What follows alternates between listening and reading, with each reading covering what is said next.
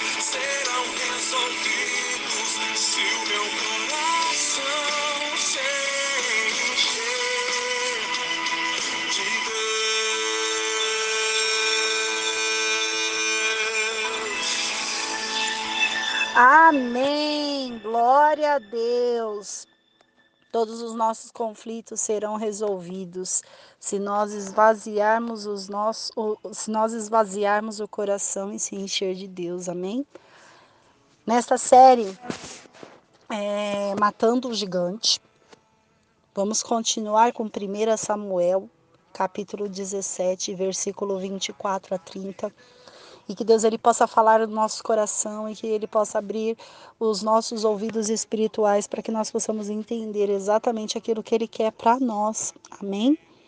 Lembrando que ainda estamos em fase de quarentena, precisamos respeitar o que as autoridades estão dizendo, certo? Se cuide fique em casa. Se você tiver que sair para trabalhar, é porque o pai te liberou para sair para trabalhar, porque você foi convocado para ir trabalhar, é porque o pai está permitindo e ele está vendo que você não vai passar por perigos. Então vai, que Deus ele possa te abençoar, te acompanhar, colocar anjos ao seu redor, mas presta atenção, se cuida, tá bom? Álcool em gel, lavar as mãos, se tiver que usar máscara, usa, tá bom? Obedeça exatamente as regras que lhe são é, impostas, não são passadas, não, elas são impostas, elas estão por imposição.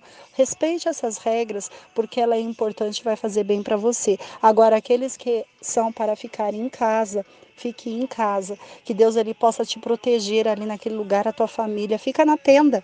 Obedeça à voz das nossas autoridades, porque elas são instituídas por Deus e elas querem o nosso bem. Amém? Que Deus ele possa abençoar a sua vida e lembre-se, a nossa guerra não é no mundo físico. Os gigantes que nós vamos matando não é no mundo físico. Você não vai sair matando pessoas, matando ninguém, matando o ser humano, porque você vai preso, né? E aqui a gente não tá para levar guerra, a gente está para levar paz. Mas você no mundo espiritual, você é um uma arma que precisa matar o gigante. Mata o gigante no mundo espiritual e no mundo físico se reflete através das vitórias, através da direção, através de, de conquistas que Deus ele vai estabelecendo, tá bom?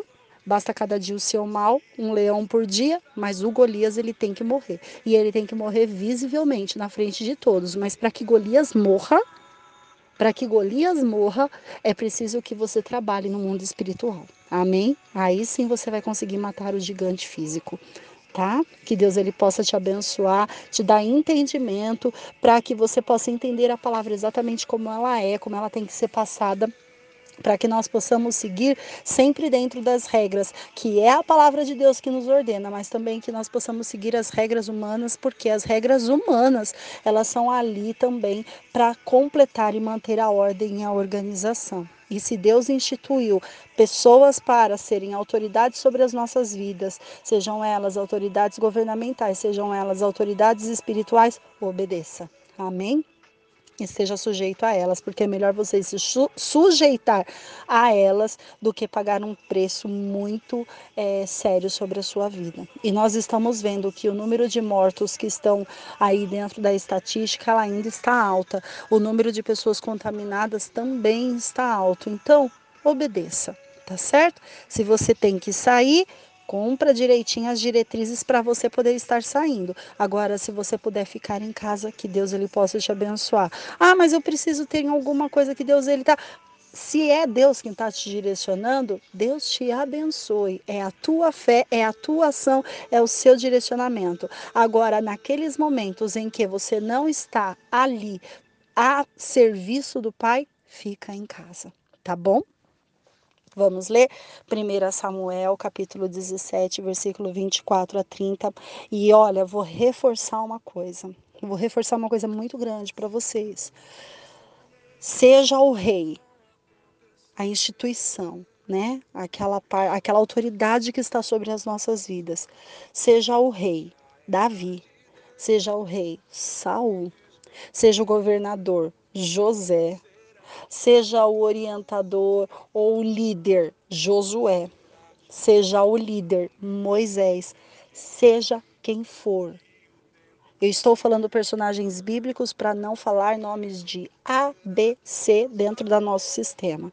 Então, entenda, seja quem for, seja quem for, tenha a direção de Deus ou essa pessoa tenha fugido da direção de Deus. Não cabe nem a você e nem a mim julgar estas pessoas. Essas pessoas, elas precisam de nossas orações. Essas pessoas, elas precisam ser cercadas por nossas orações, para que elas entre si não entrem em conflito e para que entre elas e o povo também não haja tantos conflitos. Por quê? Porque uma vez que você abre a sua boca para falar mal desse desse grupo instituído por Deus, você está falando contra o próprio Deus. Veja, Saul com o tempo, né? Ele foi instituído por Deus, ele era um homem que tinha tudo Tava a escolha na mão dele, obedecer a Deus. Na mão, sabe o que é na mão de Saul? Tava na mão de Saul seguir as orientações de Deus. Saul que escolheu sair de debaixo das orientações de Deus. Saul que escolheu porque ele decidiu usar o livre-arbítrio dele. E como ele usou o livre-arbítrio dele, lá na frente, não foi aqui atrás só não, porque aqui atrás Deus usava. Mas lá na frente, o que aconteceu com ele? Deus tirou se retirou com o seu espírito dele. Ele se retirou. Então, Saul ele estava fazendo coisas por conta própria, por vontade própria, fazendo o povo sofrer. Mas o que que Davi falou?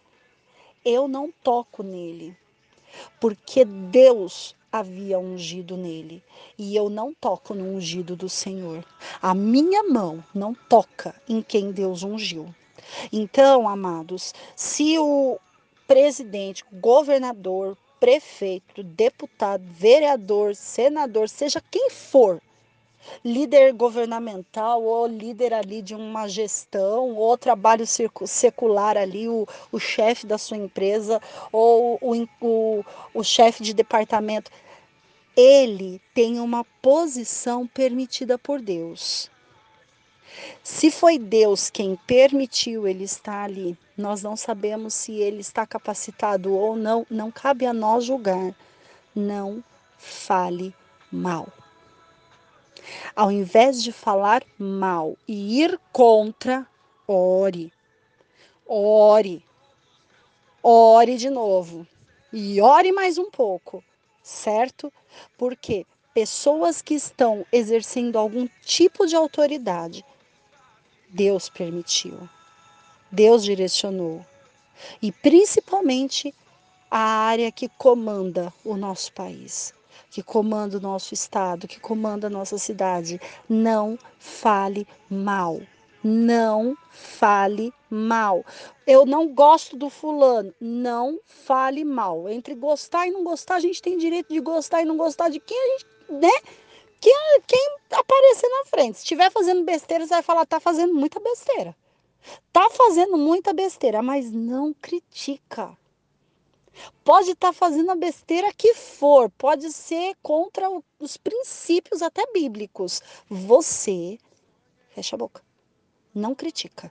Não posta nas redes sociais, não provoque a ira do povo, não coloque nas redes sociais a sua opinião, não coloque nas redes sociais aquilo que está indo contra a palavra de Deus em relação à sua vida, porque você, a responsabilidade sua é de orar. A responsabilidade deles é com Deus. Se eles estão fazendo besteira, se eles estão fazendo certo, a responsabilidade deles é com Deus. Você, você abre bem o teu olho, porque a palavra de Deus ela é clara. Eu coloquei, Deus, né? Dizendo, eu coloquei ali. Se eu coloquei ali, nós, a nós, cabe orar para nós termos paz, vivermos em paz. Amém? Deixa que Deus ele toma conta. Ele não é o dono de tudo, ele não é aquele que controla o coração de reis e governadores. Se é ele que controla o coração de reis e governadores, por que, que ele deixaria de controlar agora? Hum? Ah, mas aquela pessoa está fazendo muita besteira. Está fazendo porque quer fazer. Saul decidiu fazer porque quis. Davi decidiu deixar o seu coração ser controlado por Deus. Hum? Outros governantes bíblicos deixaram seus corações serem governados por Deus. Outros ignoraram a Deus, a ponto de Deus falar assim: Olha, eu me arrependo de ter colocado você aí nesse lugar mas vai estar tá fora. E foi para fora. Deus muda. Mas quem é que tem que se arrepender? é Deus. Você e eu ficamos na posição de soldados de Cristo, aqueles que oram, aqueles que levam paz, não aqueles que provocam intriga, que provocam guerra. Ninguém precisa saber do seu pensamento em relação àquela pessoa, porque o seu pensamento pode gerar pecado no outro. Por que pecado no outro? Porque além de você estar pecando por estar falando contra a palavra, você está gerando no outro ira, raiva, contenda, é, ajudando o outro a comentar, a disseminar e a espalhar e a criticar.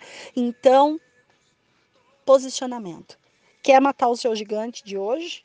Quer matar o gigante Golias lá na frente? Quer destruir, ainda sair com a cabeça dele na mão? Posicione-se hoje, porque Deus ele só vai honrar quem estiver posicionado. Se você não estiver posicionado, se você estiver criticando, falando mal é, é, da outra pessoa, da, do, daquilo que Deus ele está fazendo, você não vai ter tua vitória, certo? É bem assim.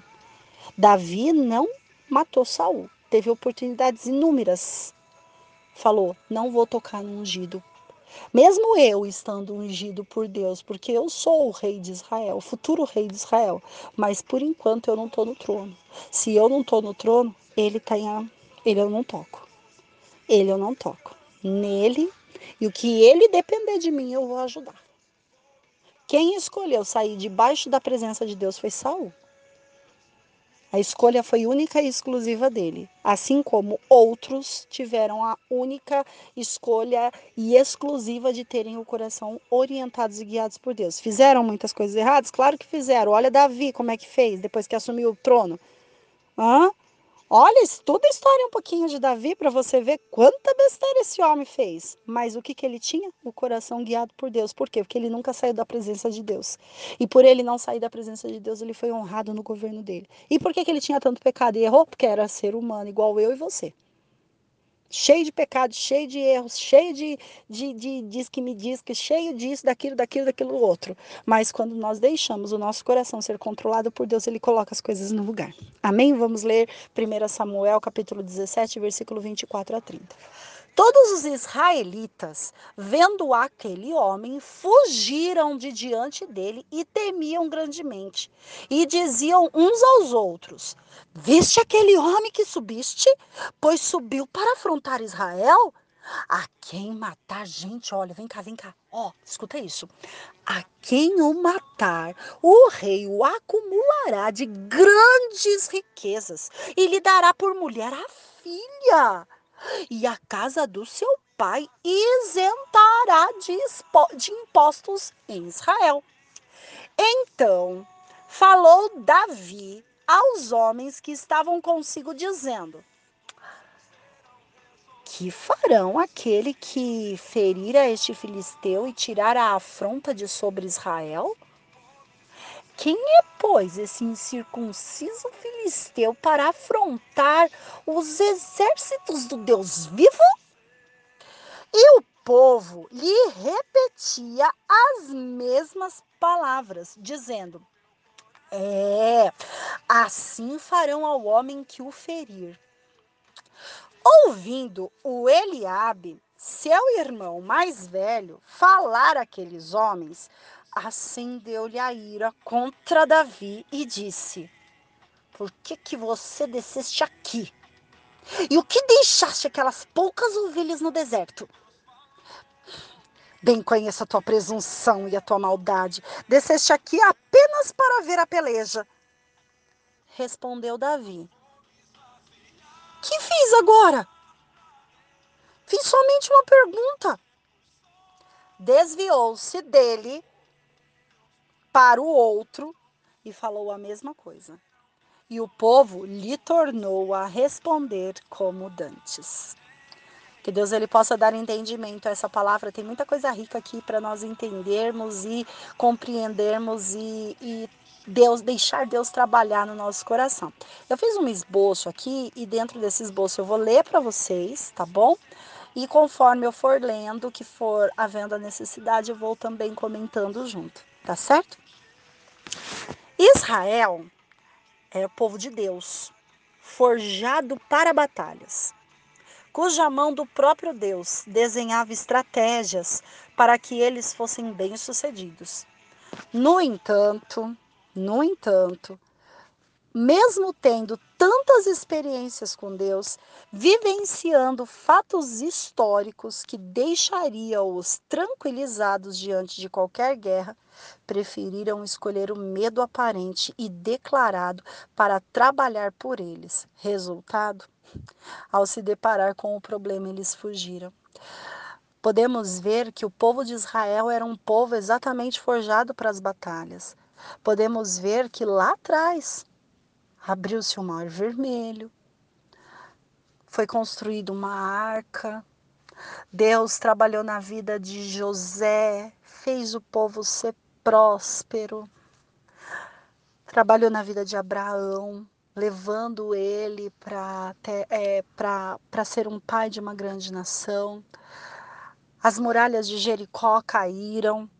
Então Israel eles tinham muita experiência. E além deles terem essas experiências, eles tinham as histórias dos seus antepassados que era era para estar fresca na mente sobre aquilo que Deus faz, aquilo que Deus estava fazendo, aquilo que Deus estava interagindo com eles. Mas o fato de Golias aparecer na frente deles e afrontar dia após dia, eles se posicionarem para a batalha e nada acontecer, eles tentarem, eles tentarem e nada dar certo, eles começaram a esquecer o que Deus havia feito. Eles começaram a deixar passar aquilo tudo que estava no seu caminho. E aí o medo foi tomando, foi entrando, foi dando espaço, o medo foi invadindo, e quando eles se deparavam com o problema, eles, ó, fugiam. Eles não se posicionaram. E pelo fato de ter o rei junto com eles, que não estava posicionado, porque Saul também estava temeroso, Saul também conhecia a palavra, mas ele tinha sido ungido, mas ele também estava temeroso, então eles ó fugiam. Eles fugiam da presença daquele que os afrontava todas as vezes, todas as vezes. Eles estavam posicionados no campo de batalha, aí de repente vinha Golias, afrontava eles e eles, ó, fugiam. E o fato deles fugirem, eu tenho uma pergunta para você, para saber se você sabe, vai conseguir matar o seu gigante e você vai responder essa pergunta para você, tá bom? A pergunta é: você é do tipo que diz eu fujo de problemas? Eu não quero saber de problema. Por favor, não venha com problema para mim, porque eu não quero me meter com problema. Ou você é do tipo que enfrenta os problemas de frente e decide vencê-los? Responda para você. Dependendo da sua resposta, você precisa mudar o seu pensamento ou alinhar o seu pensamento para que você venha matar o seu gigante. Amém? Então, todas as perguntas que eu for fazendo para você, use de reflexão para ver se você está capacitado a matar o seu gigante. Além de fugir, aquele povo começou a espalhar a má notícia e dizendo que estavam sendo afrontados. Então, eles, além de sair correndo, de fugir, eles começaram a falar: Olha, vocês estão vendo? Aqueles filisteus ali, ó, eles estão afrontando a nós o exército de Deus, eles estão afrontando. Olha só como nós estamos. E aí eles fugiam e começavam entre eles a espalhar a má notícia de que os filisteus eram perigosos, de que os filisteus estavam causando problemas e eles estavam sendo afrontados. O medo era tanto que esqueceram o poder que Deus poderia exercer naquela situação e começaram a expressar seu, seus medos e temores através da sua voz, que é o que acontece hoje em dia conosco, meus amados. Hoje vivemos a mesma situação, mesmo cercados pelo medo, muitos estão fugindo e se escondendo. E além de fugir se escondendo, estão falando dos seus problemas, falando da dificuldade, falando dos seus temores, abrindo a boca para falar. E quando a gente abre a boca para falar das nossas dificuldades, dos nossos temores, dos nossos medos, o inimigo ouve. Quando ele ouve essas questões, ele fica mais forte. Por quê? Porque ele está vendo a tua fraqueza. Ele está vendo você fugir, ele está vendo você falar. E aí o que, que acontece? Ele fica mais forte, ele cresce mais. E aí, para ser derrotado, como é que vai ser derrotado? Hum? Para um povo que murmura, que fala, que reclama, para um povo que foge da batalha, para um povo que, além de fugir da batalha, espalha má notícia. Hum? Como é que você acha que o poder desse inimigo fica? Muitos estavam atemorizados dentro do próprio campo de batalha. Deus colocou as pessoas ali dentro do campo de batalha e eles começaram a ficar com medo daquele gigante. Eles começaram a ficar atemorizados. Eles começaram a tremer as pernas, tremer os joelhos. E começaram a espalhar o terror com a sua voz, espalhando a má notícia e fazendo com que ela ficasse cada vez mais forte. A má notícia estava ficando cada vez mais forte. A divulgação da má notícia estava ficando cada vez pior. E agora eu vou te fazer uma pergunta. Você é do tipo que espalha má notícia? Você é do tipo que usa sua boca para espalhar a má notícia? Quando você percebe aquela situação, você leva a má notícia para outros? Saul, vendo a situação lastimável, todos com medo, todos naquela situação. E acontecia dia após dia e não se resolvia ele tem uma brilhante ideia. Olha, a gente aqui não está conseguindo. Se algum aqui dentre vocês se levantar, porque o, o Golias está ali, ele vem todos os dias, dá um aí para mim, Dá um de vocês aí para mim, porque se você vier e me derrotar, nós aqui todos vamos nos tornar seus servos. Mas se você, se eu derrotar você, a, você essa pessoa, todos vocês vão se tornar meus servos. Então, é, Saul ele teve a brilhante ideia de é, incentivar alguém a se colocar no campo de batalha e lutar pelo povo. E ele tentou fazer um chamariz físico. Sabe aquele chamariz assim que brilha aos olhos da pessoa, mas é no mundo físico? E aí ele fez a proposta: olha, se vocês matarem é, aquele que vier é, e resolver esse problema, eu vou dar muitas riquezas, vou dar a minha filha em casamento e, além de tudo, eu vou fazer com que o seu imóvel, aquele lugar do seu pai, onde ele mora, ele não vai pagar um imposto. Olha que chamariz interessante. Que chamariz perfeito. Esse é um chamariz assim que, olha, saltava aos olhos daquele grupo, mas quem é que se levantaria para fazer aquilo? Dentro daquele chamariz que Saul estava dando, porque Saul ele não estava conseguindo ele resolver o problema. Então, como ele não estava conseguindo resolver o problema, a parte física, a parte de dinheiro iria resolver o problema de alguém e de repente estimularia essa pessoa a se colocar no campo de batalha. E aí, quem começou a propagar a notícia do, dos presentes? A própria Companhia de Israel. Olha só, não foi gente de fora, não. Foi gente de dentro. Foram pessoas que conheciam o Deus de Israel, o que ele fazia. E pelo fato deles estarem é, sem essa conexão, os presentes seriam o chamariz perfeito. E aí começou-se a divulgar. Vamos lá, vamos divulgar, vamos falar aqui entre as pessoas, porque aquele que se levantar e se interessar pelos presentes, pode ser que ele derrote Golias, por quê? Porque aí ele vai ganhar os presentes. Ele derrota Golias e ganha os presentes.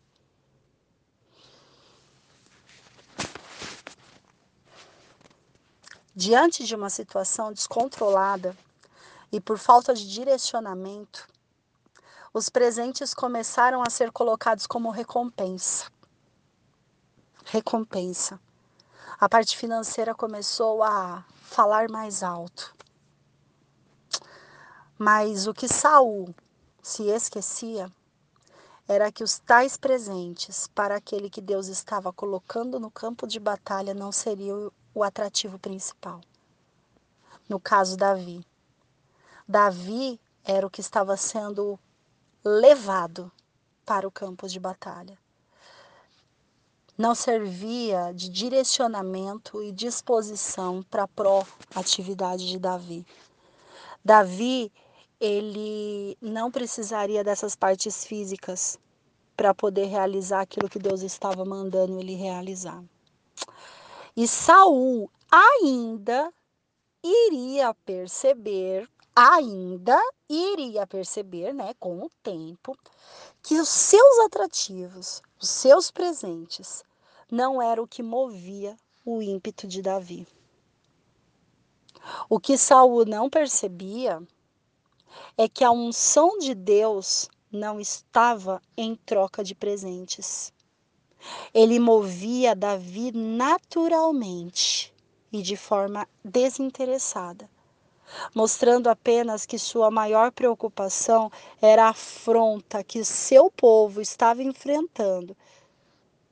Enquanto Saul propagava presentes, Davi pensava em estratégias de Deus.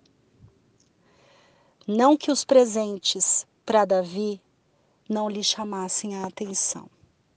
Porque Deus, ele é, lembra aquela palavra que nós sempre ouvimos: o altar não fica devendo nada para ninguém. Aquela palavra que nós sempre ouvimos: quem vai chorando, andando e semeando, voltará colhendo o resultado daquela semeadura. Davi, ele não precisava barganhar com Deus. Davi, ele só precisava obedecer a Deus. E foi isso que aconteceu. E Davi ouve a conversa, o burburinho ele ouve o que as pessoas estavam falando. Então ele chega ali naquele lugar, ele ouve a situação, ele percebe a situação, ele está atento à situação, ele está é, antenado com toda aquela situação, mas ele ouve o burburinho sobre os presentes. E aí ele começa a indagar sobre a situação, se inteirando de todos os fatos que estavam acometendo aquele local. Então, ele posicionado por conta de sua percepção, porque ele era muito perceptivo. Questões muito simples, muito simples, ele percebia assim, olha, com uma coisa muito amplificada indaga dois fatos importantes na fala daquele grupo. Então, quando Davi, ele ouve aquele burburinho e tem aquela visão, sabe, de 360 graus, por que não de 180? Porque ele fez uma vistoria completa e voltou para o mesmo ponto. Ele sabia tudo o que estava acontecendo, mas ele voltava para o mesmo ponto, centralizado. E entendia, para poder entender o que estava acontecendo em todo o seu, seu redor. E aí ele faz duas perguntas. Olha, presta atenção nas perguntas que ele faz. Que farão aquele homem que ferir a este filisteu e tirar a afronta de sobre Israel? Olha como Davi é estratégico. Olha só como Davi é estratégico. Que farão, guarda, ouve bem. Que farão aquele homem que ferir a este filisteu e tirar a afronta de sobre Israel? E a segunda pergunta: quem é, pois, este incircunciso filisteu para afrontar o exército do Deus vivo? Duas perguntas estratégicas que apresentaram exatamente na resposta daquele grupo onde estava o seu coração. Porque aquele grupo, quando eles se posicionaram e eles reafirmaram e eles falaram com Davi na resposta do que Davi estava perguntando, o que, que eles falaram? Eles falaram sobre os presentes de Saul. Eles falaram sobre os presentes para aquele que vencesse. Infelizmente, eles não se atentaram para a pergunta principal de Davi. E a pergunta principal de Davi reportava para a afronta que Israel estava enfrentando e sobre a afronta ao exército do Deus que era vivo, de um Deus vivo. É, eles não entendiam, olha só, eles não se atentaram à principal pergunta de Davi, a qual reportava a afronta vivenciada por eles, e com isso, uma imagem negativa estava se formando dia após dia. E aquela imagem negativa que estava se formando dia após dia era por conta de que todos que viam é, o exército sendo afrontado e sabiam, porque o próprio exército de Israel contava, abria a boca para contar o que estava acontecendo, quais eram os problemas que eles estavam enfrentando, todas as vezes eles começaram a dizer e a falar. Então, era uma situação em que, dia após dia, aquela imagem sobre a companhia de Israel e o medo deles e as guerras que não estavam sendo vencidas ali contra os filisteus, ela estava transformando numa imagem negativa. Davi apresenta para aquelas pessoas em duas perguntas e numa segunda pergunta que o bendito lá, o senhor filisteu, ele era um incircunciso.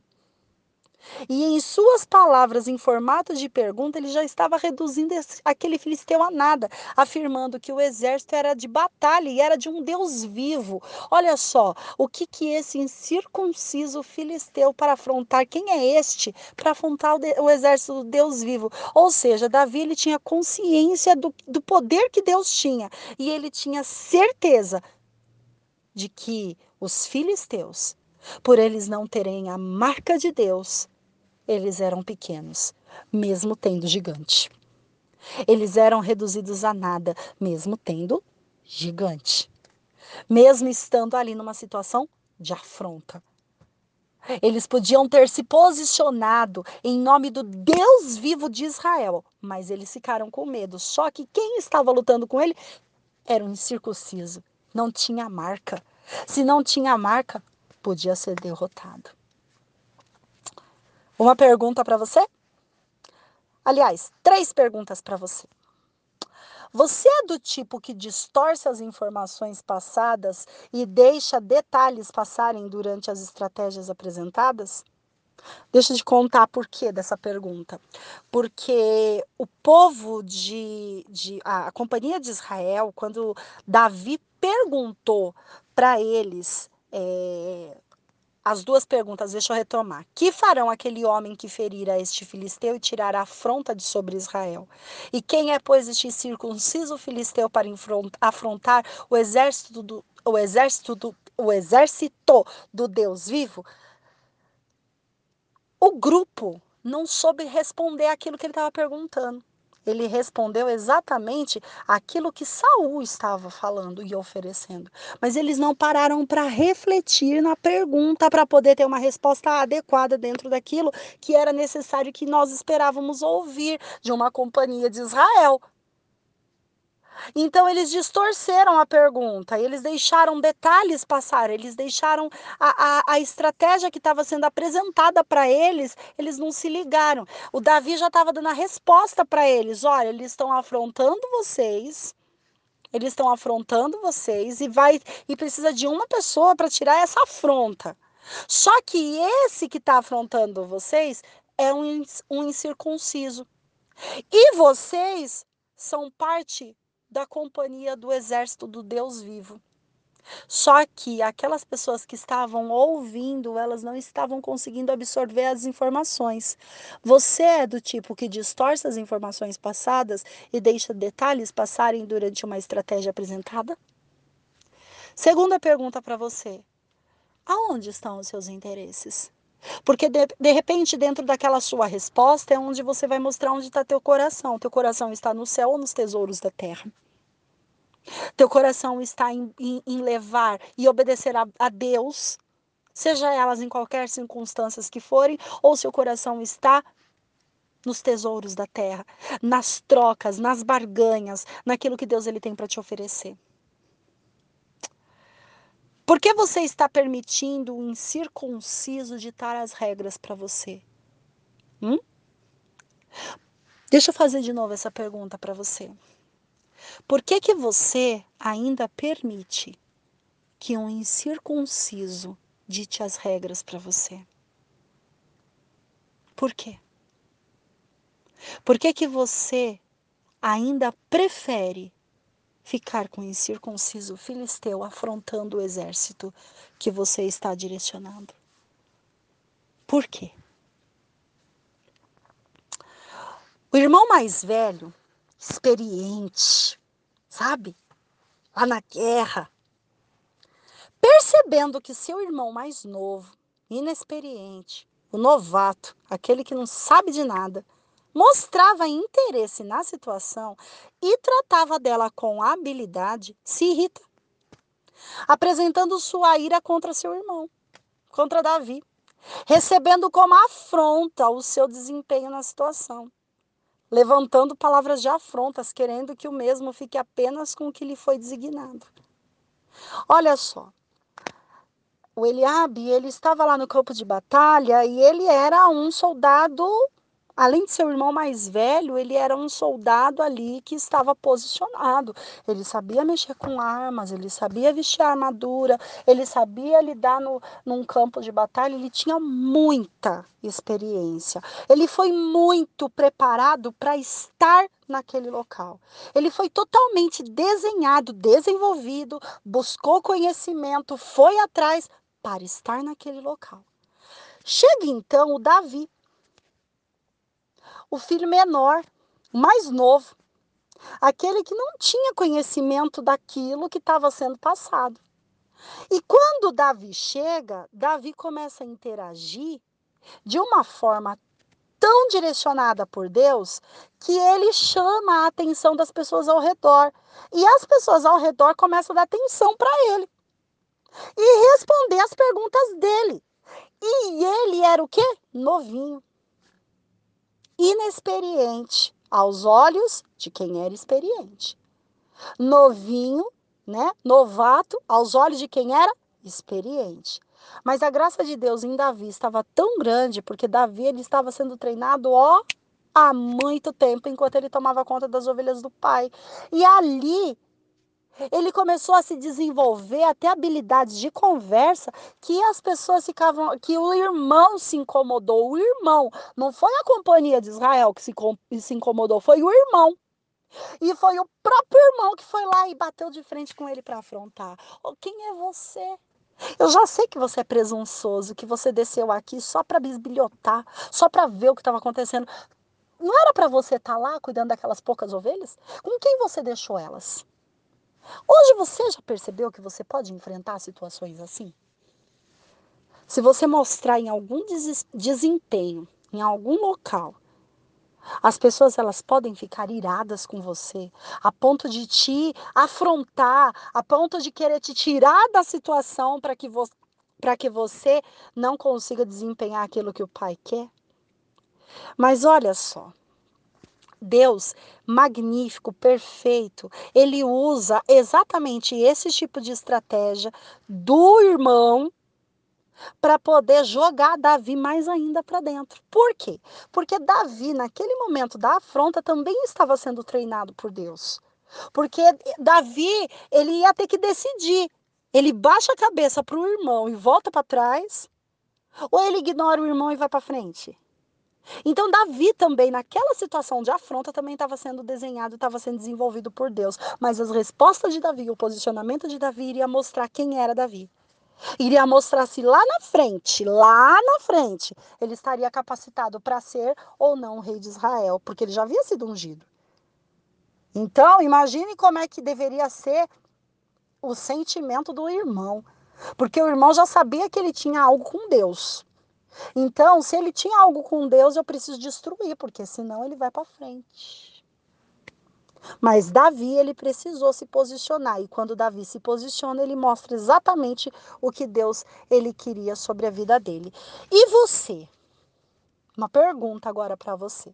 Você é do tipo que fica irritado quando vê o desempenho de outra pessoa? Continuando. Davi mostra em sua resposta, postura, através de uma pergunta, a sua indignação diante da fala e da postura do seu irmão, porque ele ficou surpreso. Como assim? Como assim você está falando assim comigo? Mas sabiamente, ele ignora a experiência humana. Porque, amados, a experiência humana ela é muito importante. Buscar conhecimento é muito importante. Não ficar parado é essencial. Ir atrás de estratégias para você ter um melhor desempenho é magnífico, mas quando chega a autoridade de Deus, a experiência humana fica de lado. Porque a autoridade de Deus, a unção de Deus, o direcionamento de Deus, o caminho de Deus, ele sobrepõe qualquer tipo de experiência humana. Ah, então aquele que tem é, é, contato com Deus não precisa fazer nada? Claro que precisa.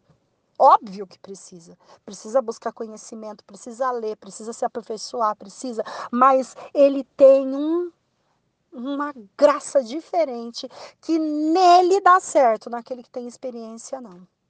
Mas ele estudou, ele fez, ele tem experiência, não dá certo.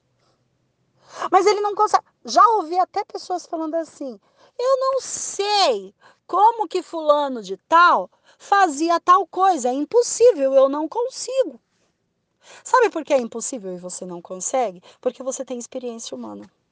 Quando você pedir a experiência de Deus e a unção de Deus, a graça de Deus, você consegue fazer aquilo que você não conseguia. Hum? E aí ele continua. O que que Davi faz? Ele olha para o experiente, ignora o experiente. Imagine que, que o irmão deve estar ficado muito, muito mais irritado porque ele foi ignorado. Davi ele até dá uma resposta assim, né? Uma resposta em formato de pergunta, né? Tipo, o que, que eu fiz agora? Né? Você tá tirando caraminholas da tua cabeça. O que, que eu fiz agora? E aí Davi ignora a experiente, o, o experiente, e continua falando, interagindo com as pessoas. E sabe o que, é mais interessante? É que ele não se deixa atentar para as acusações do irmão, ele ignora totalmente e ele segue com a estratégia que Deus ele estava dando, desenhando ali para ele naquele momento. E ele se volta para aqueles que eles estavam, que ele estava conversando. E o mais interessante é que aquelas pessoas que estavam conversando com ele continua conversando com ele, interagindo com ele, contando as mesmas coisas e contando as mesmas informações, reconhecendo que tinha algo diferente ali no Davi né? Porque assim, se o irmão ele tinha razão, então a atenção teria que ter sido tirada exatamente daquela pessoa naquele momento. Mas não. A estratégia continuou sendo desenhada e as pessoas continuaram interagindo ali com Davi. Agora tem pergunta para você, hein? Duas. Você é do tipo que não leva desaforo para casa se desempenhando a sair superior a esses, esses desaforos e consegue, olha, você fica irritado, nossa, me tirou do sério, falou de mim, agora você vai ver, agora você vai ver, pagar na mesma moeda.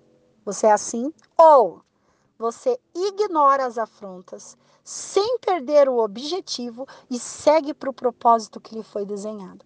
Isso é muito complicado, meus amados. Sabe por que, que é complicado? Porque assim, quando você ignora as afrontas, você também paga um preço muito alto. E ignorar as afrontas é pagar de fato um preço muito alto para que você continue firme naquele propósito que Deus ele é desenhado para você. Você percebe que várias coisas vão acontecer na vida de Davi simultaneamente antes dele chegar a ser rei. Ele vai precisar fugir, ele vai precisar dar uma de doido, né? Ele vai, ele vai se esconder em caverna, ele vai nossa, muitas coisas acontecem com Davi. Mas tudo começou onde? Lá atrás, nesse campo de batalha. Sem contar que começou um pouquinho mais lá atrás, né? Ele cuidando das ovelhas do pai. Ele cuidando de situações que eram necessárias. Ele matando o leão, matando, é, matando também o urso, sem ficar mostrando para ninguém. Hum? Então, a história de Davi foi forjada por Deus, foi desenhada por Deus e ninguém viu. E quando eles viram, o que eles viram foi o que era visualmente provocado, mas antes do visualmente provocado estava o trabalhar por Deus internamente. Mas todos esses desempenhos eles tinham que percorrer. Né? A, a oferta e a procura era necessária. O poder da oferta também era necessário. Por quê? Para você treinar os sentimentos de Davi e para ver onde Davi tinha o coração, porque o coração do povo estava de no, nos presentes. Já o coração do Davi estava no coração do Pai. Homem segundo o coração de Deus. Homem segundo o coração de Deus. Se é o homem segundo o coração de Deus, então o coração dele não estava nas riquezas que estavam sendo oferecidas, na barganha que estavam oferecendo para ele. E isso foi mostrando, o tempo foi mostrando, foi desenhando na vida dele. E isso é muito, isso é muito interessante. Por quê? Porque como é que você mata um gigante? Quando o seu coração é colocado nas mãos de Deus. Quando o seu coração fica desenhado por Deus. E é exatamente isso que nós precisamos.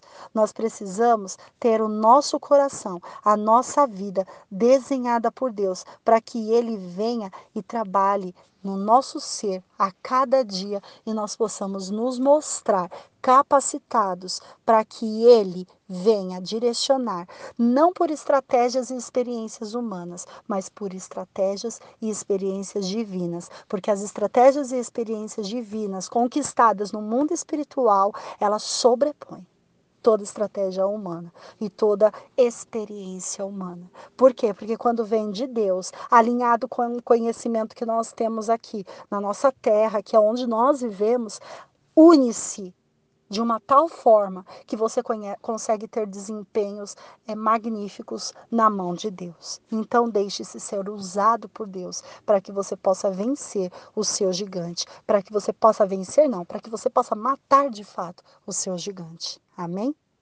Vamos orar? E depois eu deixo de novo aquele louvor, porque eu creio que agora você vai entender a essência do louvor e entender o quanto ele é, é unido com essa, com essa palavra de hoje. Nós deixarmos, esvaziarmos de nós para que os sonhos de Deus entrem em nós. É dolorido demais, mas Davi fez isso.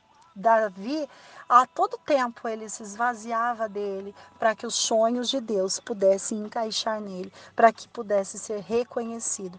Olha só, o louvor ele começa dizendo assim: Senhor, Será que eu não entendi o que o Senhor está falando comigo? Quantas vezes Davi falou isso para Deus? Mas Deus ele cumpriu. Amém? Vamos orar?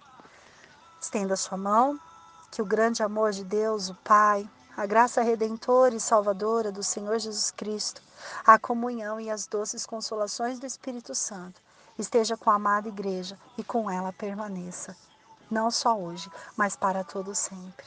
Amém?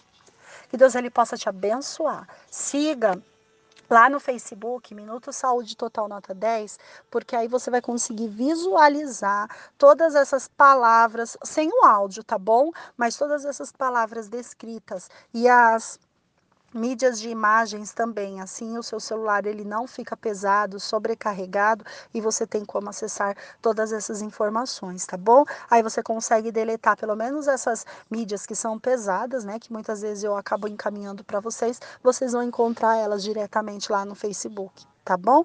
Que Deus ele possa te abençoar de uma maneira grandiosa e graciosa. Amém? Que o amor de Deus cubra a sua vida, tá bom? Ouça esse louvor, de novo. Minuto Saúde Total Nota 10. Tudo que sonhei não aconteceu. Questiona o meu coração. Se já é tarde, Deus não me respondeu. Será que foi tudo em vão? Ou será que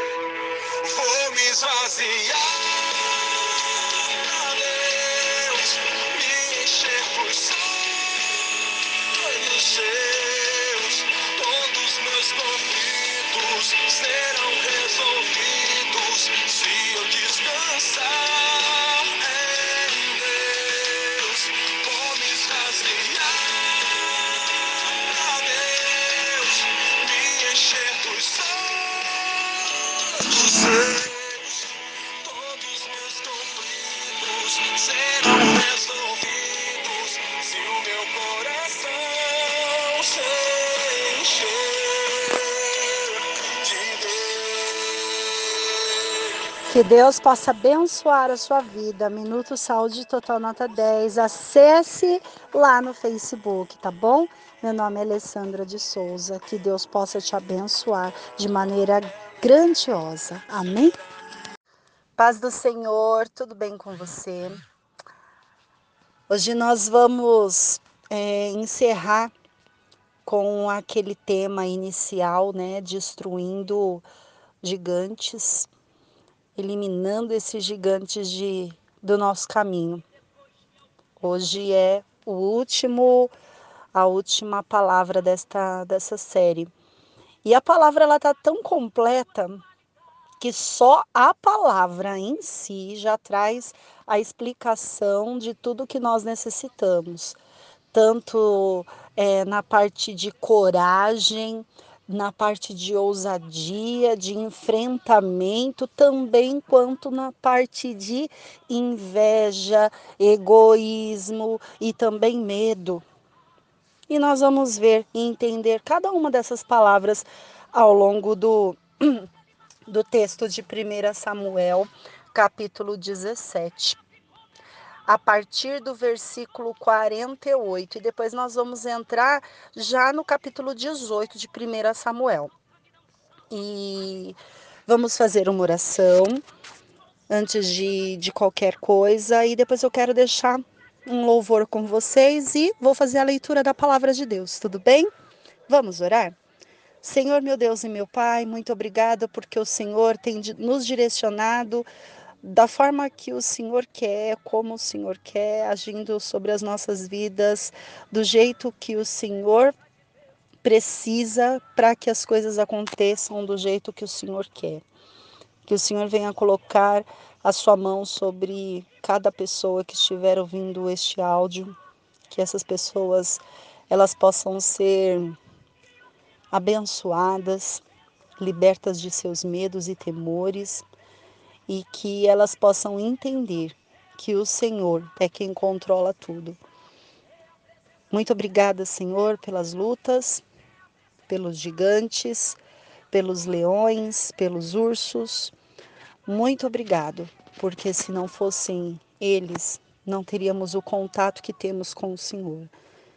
E é nesta nesta ousadia de destruir gigantes é que nós entramos na tua presença e podemos fazer a obra conforme o Senhor quer. Muito obrigada por tudo. Em nome de Jesus. Amém. Antes de passar o louvor, eu quero dar uma introdução para vocês dessa forma. Muitas vezes nós programamos alguma coisa, programamos é, humanamente falando situações para que elas venham acontecer. Porém, é, Deus ele fala aos corações e ele coloca direcionamentos. E alguns direcionamentos, eles, se acontecer as coisas que nós projetamos no nosso tempo, aquilo que é direcionado por ele não pode ser realizado. Por quê? Porque pula-se um ciclo. Então, quando as coisas elas não acontecem do jeito que nós programamos e cada vez elas são adiadas, é porque no meio entra alguma ordem que Deus ele precisa colocar em ação para que se ajuste cada vez mais aquilo que ele quer. É ruim, é horrível, é uma sensação é, de peso, de às vezes tenebrosa, Chega a ser muitas vezes tenebrosa a sensação.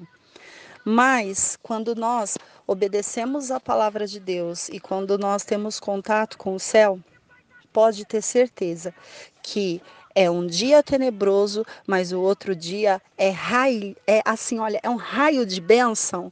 Por quê? Porque você venceu aquele dia tenebroso entendeu a palavra de Deus, conseguiu destruir o leão e o urso daquele dia e viveu para o outro dia, acordou e entendeu por quê? Porque Deus ele apresenta o motivo de ter um dia anterior pesado, cansativo, com tantas lutas. E porque a, as coisas não acontecem e às vezes, muitas vezes, nós nos frustramos, mas o frustrar faz parte. Por quê? Porque a agenda humana é uma, mas a agenda de Deus é outra. E se ele colocar dentro da agenda dele uma percepção que ele precisa organizar, ele quebra qualquer agenda humana. Então, vamos estar atentos. É complicado e difícil, muito difícil quando a agenda humana quebra, mas é Deus quem trabalha e é Ele que tem a chave para abrir e fechar qualquer porta. Vamos aceitar e continuar. Que Deus ele possa nos abençoar em todo o tempo e em todos os momentos. Amém? Vou colocar aqui esse louvor de início. E a primeira coisa que nós temos que pensar é que se a presença de Deus não tiver liberdade para operar, a presença de Deus não desce. Ela só desce onde ela encontra liberdade. Se ela não encontrar liberdade, então traga a arca da aliança. É mais fácil, porque a arca da aliança é que contém a palavra e é ela que vai trazer vida. Eu fiquei observando porque é que Davi foi um homem segundo o coração de Deus. E depois de algum tempo analisando, eu cheguei à conclusão de como isso aconteceu. Analisando suas qualidades seu jeito humilde e simplicidade.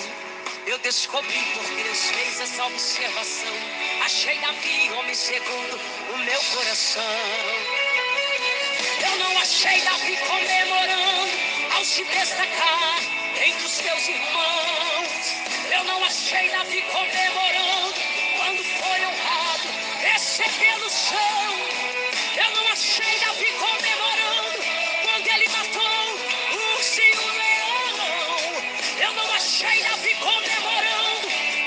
jogou o gigante no chão. Mas ouvi Davi comemorando, saltando e dançando ali como ninguém. Quando trouxe a arca da aliança de volta com ele pra Jerusalém. Quer reinar, traz a presença de Deus, prosperar, traz a presença de Deus, quer ser ungido, reconhecido da aliança, meu irmão Quer cantar, traz a presença de Deus. Quer pegar, traz a presença de Deus. Quer impactar, influenciar, deixa a presença de Deus e vão te dominar. É a presença, é a presença, é a presença de Deus que ordena a bênção. É a presença, é a presença, é a presença de Deus que faz a diferença. É a presença, é a presença, é a presença de Deus que ordena a pressão. É a presença, é a presença, é a presença de Deus que faz a diferença. Amém. Se é a presença de Deus que ordena a bênção, se é a presença de Deus que faz a diferença, por que que não oramos por que, que deixamos a desejar, tentamos projetar as coisas em cima da hora, tentamos escolher as situações a serem apresentadas para Deus ali em cima da hora, sem projetar elas antes? Por que, que agimos dessa forma? Hum? Por quê? Lembra-se que quando Davi ele foi para o campo de batalha a pedido do seu pai Jessé, ele acordou mais cedo do que o necessário e deixou as suas ovelhas com um guarda. Quando ele deixou as suas ovelhas com o guarda, ele anteriormente ele projetou. E por ele estar em contato com Deus e pela projeção que ele fez, as ovelhas elas não ficaram desamparadas. Quem cuida é Deus. Quem direciona é Deus, mas nós precisamos nos preparar para estar na presença de Deus. Como que nós podemos trazer a presença de Deus se na própria casa dele não temos reverência? Como que conseguimos trazer a presença de Deus se não estivermos ligados, interligados com aquele que está ministrando a palavra? Como que nós conseguimos trazer a presença de Deus se pensamos em coisas supérfluas e não em coisas direcionais? Davi, ele tinha visão. Ele tinha visão amplificada. E por ele ter essa visão amplificada e essa percepção da necessidade local, ele conseguia se ele conseguia fazer uma projeção, ele conseguia fazer um planejamento para poder é, agir. Veja, ao longo do, do, do, do discurso do 1 Samuel 17, está todo o processo ali de Davi. Está o processo de pedido do pai, quando ele chega no campo de batalha, ele analisa a situação, ele olha a situação. Ele olha, ele visualiza a situação. Depois que ele visualiza a situação, ele procura se inteirar. Por quê? Porque quando você se inteira da situação, primeiro você observa. E muitas vezes nós precisamos observar de fora, não de dentro. Porque enquanto Davi estava observando, ele estava de fora. Ele só estava vendo o cenário acontecendo. Mas ele foi impulsionado a ter contato, a entrar e perceber como é que estava dentro do campo de batalha. E quando ele entrou e ele percebeu como é que estava dentro, ele já viu é, uma situação que não estava ali projetada no mesmo na mesma ligação com Deus. Porque se o povo de Israel se o rei Saul, todos eles estivessem com o mesmo pensamento voltado para Deus, com o mesmo pensamento, com a mesma unidade, aquele medo do gigante não haveria. Mas o que, que adianta? É, um, hoje, vamos falar nos dias de hoje, um está conectado com Deus e os demais não estão seguindo a mesma visão. Então, é importante que haja unidade. E para haver unidade, é preciso projetar antes, sabe? Se preparar.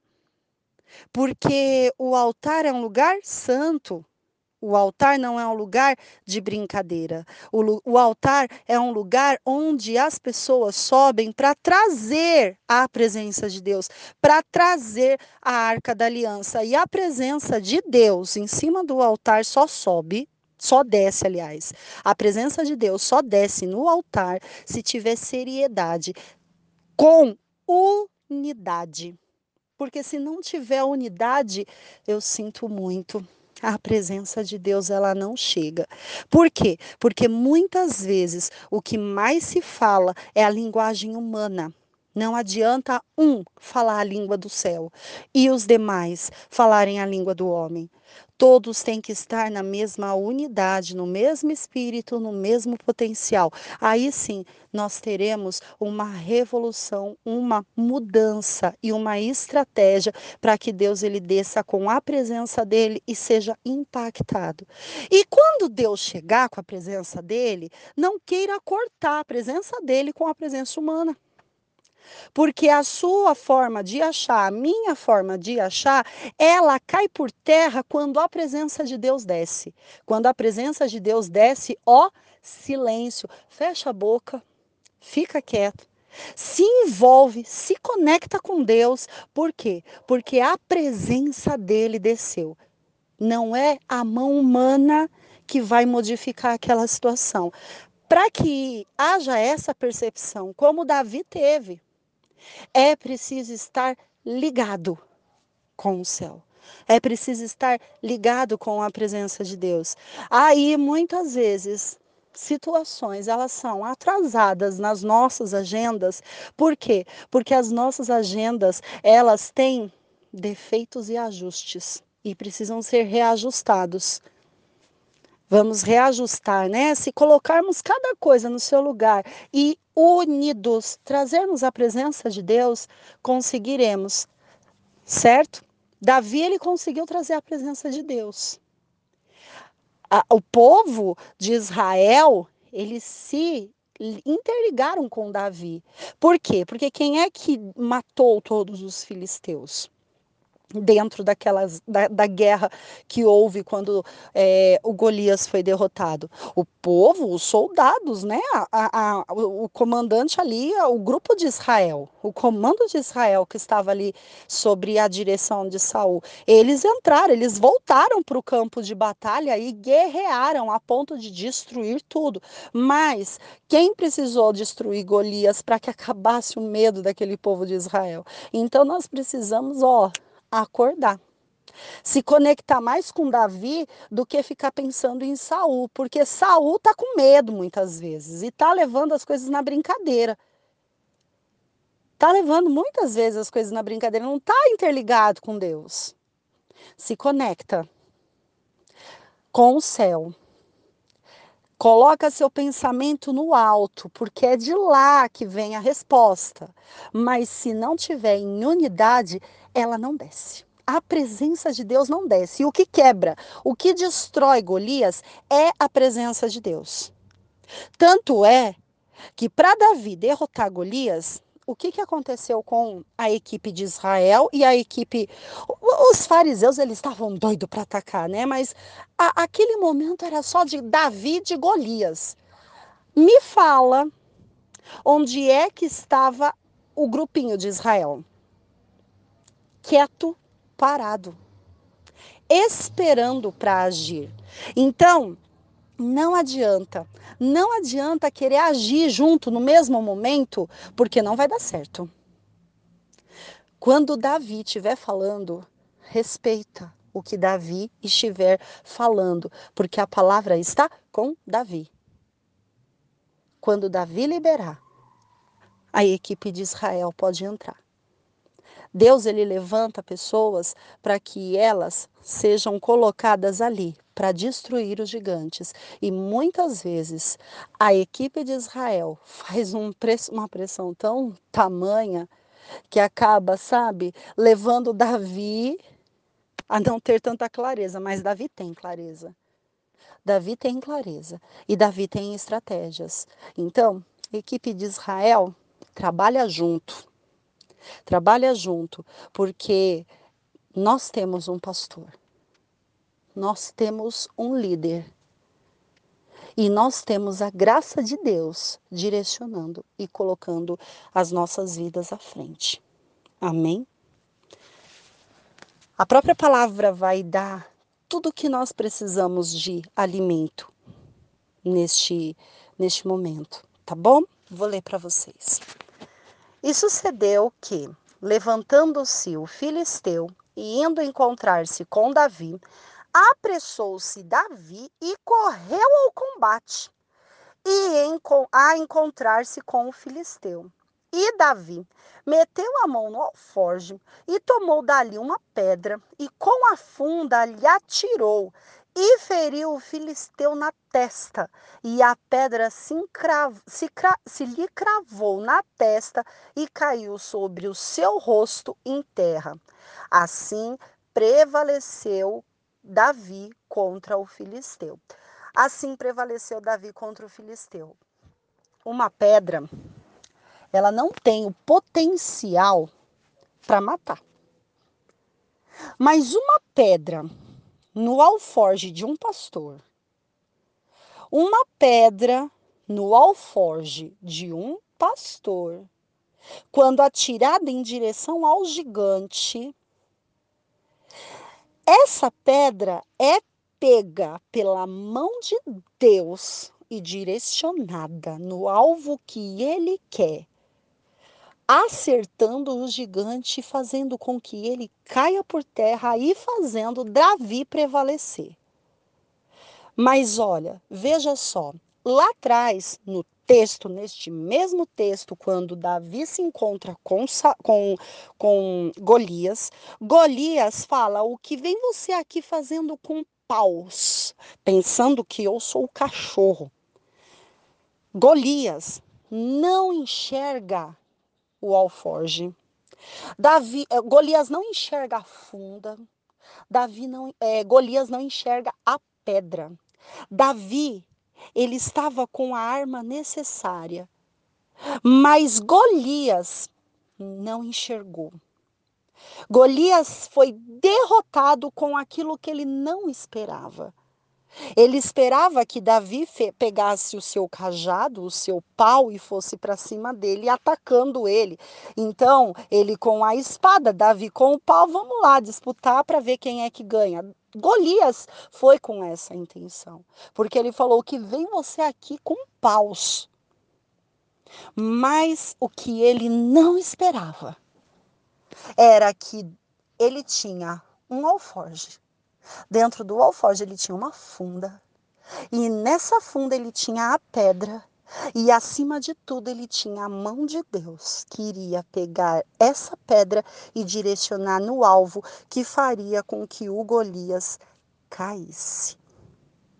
É preciso que haja oração.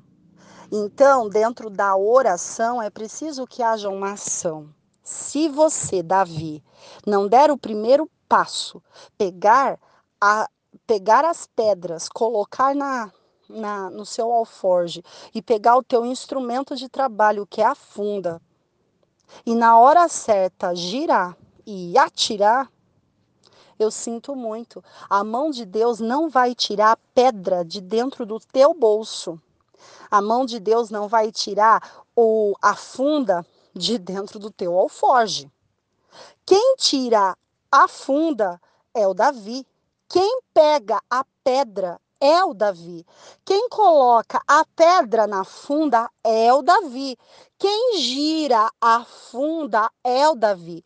Quem atira a pedra é o Davi. Mas quem acerta o alvo é Deus.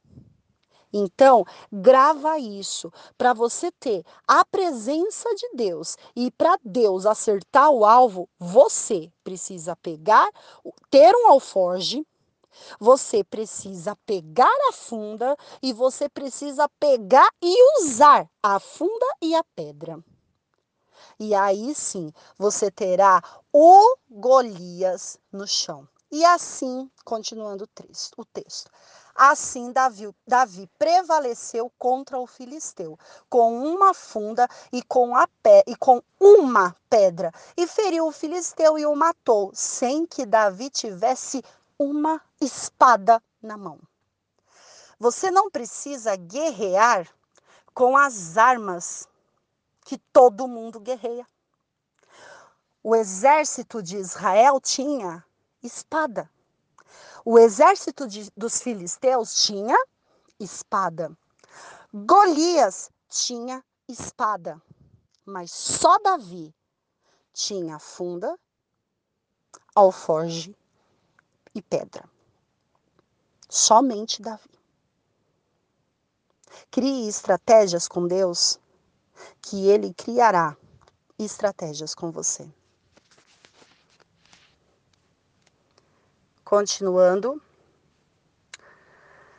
Pelo que correu Davi e pôs-se em pé sobre o filisteu, e tomou a sua espada e tirou-a da bainha, e o matou e lhe cortou com ela a cabeça. Veja só, o gigante ele caiu desmaiado. Ele não morreu ali naquele momento, mas ele caiu, tombou. Só que para quando ele tomba, é preciso que haja outra ação. E olha só a outra ação. Davi foi, se posicionou ali sobre o, o, o gigante, sobre o gigante, não sob, sobre o gigante. Ele tira a espada do gigante e aí sim ele mata o gigante com o instrumento de uso do gigante. E o que, que a palavra quer dizer aqui? Aquilo que o gigante pensava em matar Davi, aquilo que o gigante tinha nas mãos, pensando que iria matar Davi e destruir com o povo de Israel, ele foi morto com o seu próprio instrumento. Ele foi morto com o seu próprio instrumento. Sabe aquela coisa? É, a pessoa ela cava uma cova, mas aquela cova é do tamanho certo para ela entrar. A pessoa até constrói uma forca, mas aquela forca é próprio, é na medida certa para ela usar. E como no caso de Davi, a espada que ele intentou para matar Davi não deu certo. Não deu certo. Ele nem conseguiu tirar a espada, mas aquela espada era que iria matar. Todos sabiam que era a espada que iria matar. Mas Davi que tirou ela da bainha do gigante. Ou seja, ele fez tanta pressão, ele fez tanta coisa, ele mostrou tanto poder, ele desembanhou a espada várias vezes, assustando a todos. Quem sabe assustando até o próprio Davi, na hora que Davi chega com, a, com, com o cajado. De repente ele até pega a espada dele, não sabemos. Mas o que diz é que a espada ainda estava na bainha quando um correu ao encontro do outro. Só que quando ele foi, quando Davi foi ao encontro dele, ele já tirou o da, do alforje a fundo a pedra, já tirou e pronto. Não deu nem tempo do, do gigante pegar a própria espada para ir contra Davi. Por quê? Porque Deus, ele é maravilhoso. Ele não deixa o pensamento de Golias se concluir. Deus interrompe no meio e Davi cai. E o Golias cai, desculpa. E o Golias cai. E Davi vai lá e faz o quê? Pega a própria espada que serviria para matar a ele e matar a toda a companhia de Israel. E ele faz o quê? Usa contra Golias. E mata Golias. Além dele matar a, a Golias, olha só. É, tira a cabeça do Golias ainda além dele matar o Golias, ele corta a cabeça do Golias e levanta. Aí olha só o que acontece com os filisteus. Vendo então os filisteus que o seu campeão era morto, fugiram. Agora, gente, olha só essa frase que a Bíblia aqui está dando para nós. Vendo os filisteus que o seu campeão o que, que é uma pessoa campeã? É uma pessoa que ganha sempre, né? Ganha todas. Ela tá sempre ali na linha de frente, né? Ela se acha que está destruindo todo mundo e a todos. O seu campeão, quando os filisteus olharam que o seu campeão havia sido destruído e estava morto, sabe o que, que os filisteus fizeram? Ó, fugiram. Fugiram. Então, olha só agora o detalhe. Então, os homens de Israel e Judá se levantaram. Gente, se eles se levantaram, como é que eles estavam antes? Prostrados. Não é? Porque eles estavam vendo aquela cena todo dia e nada acontecia. E aquilo foi prostrando. E aí, em vez deles se levantarem para guerrear, fazer alguma coisa, eles estavam de repente sentados ali observando a cena entre Davi e Golias. Mas quando ele vê, eles veem que Golias cai, que Davi pega, desembanha lá a espada, mata, tira a cabeça, o que, que acontece com a turma de Israel? Eles se levantam. Eles se levantam e se alegram, se jubilaram. E seguiram os filisteus. Aí o que, que acontece? Os filisteus, eles, ó, fugiram. O campeão, olha, o campeão deles estava morto. Se o campeão deles estava morto, eles deveriam pensar assim: a gente está frito. Porque se eles mataram o campeão, é melhor a gente ó, dar no pé. Porque se a gente ficar, vai acontecer a mesma coisa com a gente. Por quê? Porque quem tem culpa no cartório fica com medo quando o campeão cai. Sabe por quê? Porque quem tem culpa no cartório, quando o campeão cai, as máscaras caem junto. Olha só, então eu preciso do campeão de pé. Porque enquanto campeão de pé, a minha máscara vai estar tá protegida. Mas quando o campeão cai, tem que, ó, fugir. Só que na hora que eles fogem, a equipe de Israel levanta numa alegria. E como eles levantaram alegres por ver toda aquela cena e a presença de Deus ali naquele lugar, o que, que eles fazem? Eles seguem os filisteus. Eles seguem os filisteus até chegar ao vale e até as portas de Ecrom, e caíram os feridos dos filisteus pelo caminho, e Saarim até Gate e até Ecrom. Olha só, e ali o povo de Israel conseguiu ir tirando filisteu por filisteu, filisteu por filisteu, limpando, sabe? Limpando a sujeira que o campeão tinha colocado, limpando, limpando, limpando, limpando tudo.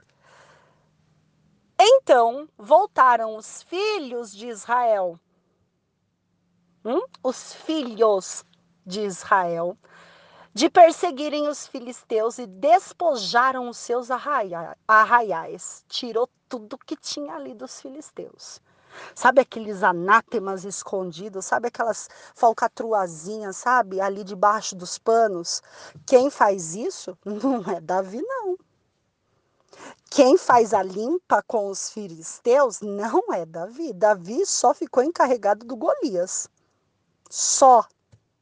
Só como se não bastasse, né? Do principal ali, ó, daquele que estava atemorizando.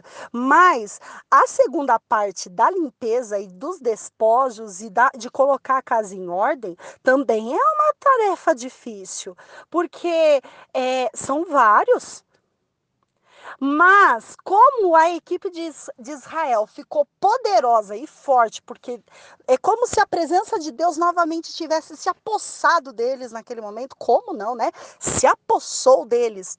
Naquele momento, eles tiveram estratégias estratégias para despojar os arraiais e destruir filisteu por filisteu.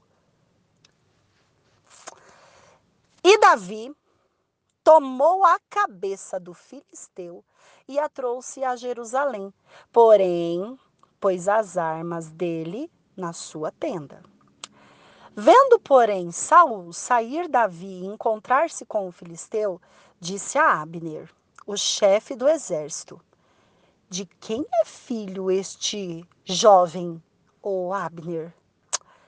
E disse Abner: Vive a tua alma, ó rei, que eu não sei. Ele virou assim, né? Saul, vendo toda aquela cena, porque Saul estava no campo de batalha, vendo o gigante sendo destruído, a cabeça do Golias sendo cortada. Davi pegou depois a, a arma do filisteu e colocou na tenda, né? Colocou ali na tenda, na sua tenda, e, e, e vendo toda aquela situação, o, o Saul chamava, vem cá, o Abner, vem cá, vem cá. Abner, conta aí para mim. De quem que esse jovem aí é filho? Aí o Abner olhou para ele e falou: Olha, em outras palavras, eu não faço ideia de quem ele seja filho. Disse então o rei: Pergunta, pois, de quem é filho este jovem.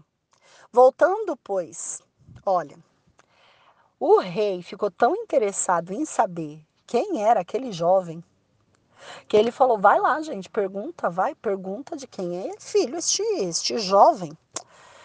Mas Davi, Davi, ele volta na presença de Saul. Ele volta. Davi, ele continua no mesmo objetivo. Ele começou, ele conclui. Voltando, pois, Davi de ferir o filisteu, Abner que foi né, o, o responsável ali, né, vamos dizer assim, o encarregado de Saul, o tomou consigo e o trouxe à presença de Saul, trazendo ele na mão a cabeça dos filisteus. Então, olha, imagine a cena. Davi já estava voltando. Quando Davi estava voltando, vem chega Abner. E quando Abner chega, ele fala: "Vem que Saul quer falar com você". Só que na mão do Davi estava o quê? A cabeça do gigante, a cabeça do Golias. E disse-lhe Saul: De quem és filho, jovem? E disse Davi: Filho do teu servo Jessé, belemita. E sucedeu que, acabando ele de falar com Saul, a alma de Jonatas se ligou à alma de Davi, e Jonatas o amou como a sua própria alma. Quem era Jonatas? Jonatas também era um guerreiro. E Jonatas era filho de Saul. Filho de Saul. E Jonatas se ligou como se fosse um irmão sabe? Aquela coisa gostosa, aquela coisa calorosa. E Davi também gostou de Jonatas. E Jonatas e Davi, olha como, como é interessante. E Jonatas e Davi fizeram uma aliança, porque Jonatas o amava com a sua própria alma.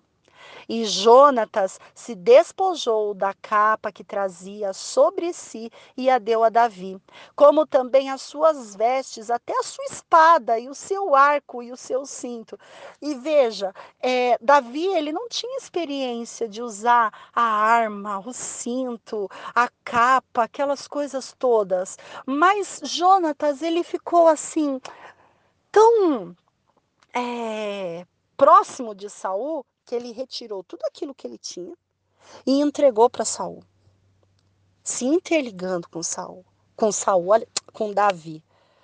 Troquei o, o, os personagens, se interligando com Davi. E juntos eles fizeram uma aliança. Eles tiveram uma cumplicidade e saía Davi, aonde quer que Saul enviava. E naquele momento Saul começou a delegar funções para Davi. Naquele momento, Saul já começou a delegar funções para Davi. Como também, é... cadê? Hum, e saía Davi onde quer que Saul é, o enviava e conduzia-se com prudência. Davi ele não ia de qualquer jeito. Aonde Saul mandava ele ir, ele ia. Mas ele ia com prudência. Ele ia com autoridade, sabe por quê? Porque quem tem o Espírito de Deus não vai andar de outra forma. Só precisa andar com prudência.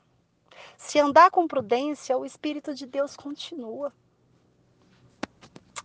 E Saul pôs-se sobre agente de guerra, e Saul opôs sobre agente de guerra. E era aceito aos olhos de todo o povo e até aos olhos dos servos de Saul. Quando Saul coloca o Davi como agente ali com aquelas pessoas liderando aquele grupo de guerra, porque Davi ele já começou a ter percepção de batalha. Ele já começou a ter outras percepções. Então ele só tinha percepção lá com as ovelhas. Quando ele chega no campo de batalha, ele chega de uma forma inexperiente. Ele não fez curso de espada, ele não fez curso de luta, ele não lutou, nunca tinha lutado, ele só tinha lutado lá, com o urso e com o leão, mas nunca com gente. E nunca tinha pegado ali, pego uma espada na mão, desembanhado, tendo um escudo, tendo toda aquela, aquela é, armadura que, a, que o povo utilizava. Mas ele foi colocado como ali, ó, ali naquele povo. Por quê? Naquela guerra, para liderar ali aquela, aqueles agentes. Por quê? Porque ele desenvolveu. Por quem que ele desenvolveu? Por Deus. Ele desenvolveu habilidades que ele nunca tinha aprendido, que ele nunca tinha vivido. Por quê? Porque ele se colocou na posição de Deus. Quem é que deu a sabedoria para ele? Deus. E por isso, por ele ser inexperiente e, no entanto, totalmente experiente, inexperiente por não ter currículo, vamos dizer assim. Inexperiente por não ter currículo, ele não participou de cursos ali junto com a, aquele grupo de, de Israel que trabalhava as artes da, das guerras, as artes das lutas, montar a cavalo, conduzir carruagem, lutar em cima de um cavalo, lutar em cima de uma carruagem, lutar a pé. Ele não tinha aprendido. Então, o currículo dele era inexperiente. Porém, com total experiência, desenvolvida por quem? Por Deus. E por este fato, ele era aceito aos olhos do povo e aos olhos do próprio rei Saul. Sucedeu, porém, que vindo eles, quando Davi voltava a ferir os filisteus, quando ele voltava, porque aí Saul já foi dando, dando mais missões para ele. E aí ele voltava com sucesso. Ele organizava ali a, a, as batalhas, as estratégias, e ele voltava, ele retornava com sucesso. Então ele ia e voltava. Ele ia e voltava com o quê? Com sucesso. E vindo eles, quando Davi voltava de ferir os filisteus, as mulheres das, de todas as cidades de Israel, de todas as cidades de Israel, saíram ao encontro do rei Saul. Saíram ao encontro do rei Saul. Olha que interessante a estratégia aqui. Quem é que estava voltando das guerras com sucesso? Davi. Mas as mulheres daquele local, elas saíram ao encontro de quem? De Saul. Cantando e dançando com adufes, com alegria e com instrumentos de música. E as mulheres, tangendo, respondiam umas às outras e diziam: Saul feriu os seus milhares, porém Davi os seus dez milhares. Ali naquele momento, Saul já o espírito maligno já se apodera de Saul. Sabe por quê? Eu assisti esses dias um vídeo sobre liderança e o, o entrevistado ele falava assim: quando você quiser ter sucesso, não contrate pessoas medíocres, porque pessoas medíocres farão com que você tenha uma equipe medíocre. Contrate sempre pessoas que vão brilhar. Por quê? Porque você já é o líder. Se a pessoa que você contratar, ela brilhar, ela vai somar na sua equipe. Automaticamente, o brilho também vai chegar a você. Então, deixa ela brilhar. É melhor a pessoa brilhar do que você ter uma equipe medíocre que vai te envergonhar. E exatamente isso, Davi ele estava brilhando, só que o que, que acendeu na, no coração de Saul? Acendeu a inveja. Como é que o Davi está brilhando e tá todo mundo ainda falando que eu só mato nos mil e ele tá matando ali dez mil. E o Saul já ficou ali, ó. Saul já ficou, se indignou muito. Olha, Saul se indignou muito. E aquelas palavras pareceu mal aos seus olhos. E disse: Dez milhares deram a Davi, e a mim somente milhares. Dez milhares deram para Davi. E a mim, elas estão falando somente milhares. Na verdade, o que lhe falta senão só o reino? Olha só, nesse momento da ira, das palavras que não foram ditas corretamente, das palavras que não foram expressadas corretamente, ele abriu uma porta para perder o seu próprio reino. Porque ele não aceitou o brilho do outro, mas o brilho do outro iria brilhar o seu próprio reino. E se ele tem a presença de Deus, brilha, brilha mesmo, porque quanto mais você tiver uma equipe que brilha, mais o teu reino vai brilhar. Mas as mulheres, elas foram ao encontro de quem? Elas não foram ao encontro de Davi. Elas foram ao encontro de Saul. Então, quem era o líder quem era o, o, a autoridade daquele lugar? Era Saul. As mulheres, elas foram em direção a Saul. Quem deixou se envenenar no coração foi Saul. Porque ninguém foi procurar Davi para elogiar Davi. Foram procurar Saul e elogiaram a Davi. Mas quando elogiaram Davi para Saul, Saul se sentiu é, numa posição de fraco, numa posição de medíocre. E ele deveria ter falado assim: Poxa, agora que a glória de Deus está novamente conosco, que ele fira 10 mil, eu feria mil, mas o reino é meu. O reino continua sendo meu. As mulheres procuraram a quem? A Saul. Mas Saul, ele perdeu o reino, porque naquele momento ele deixou entrar no coração dele aquilo que não deveria e pela sua boca foi pronunciado o que não era para ser pronunciado. E ali abriu-se uma brecha para que a unção de rei de Davi viesse a se concretizar.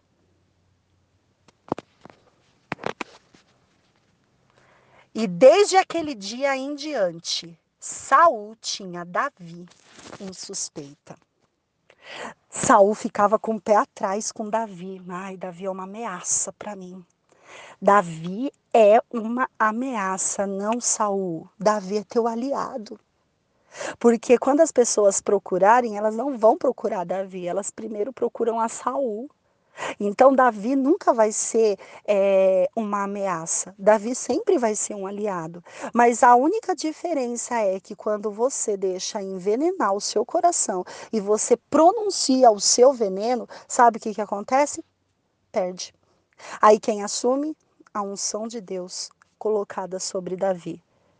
Se Saul continuar na presença de Deus, Davi nunca lhe será uma ameaça. Nunca. Davi sempre lhe será é, o brilho dos 10 mil, somado ao reino de quem? De Saul. Ao reino de Saul.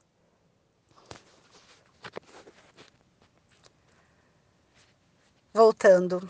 E aconteceu ao outro dia que o mau espírito da parte de Deus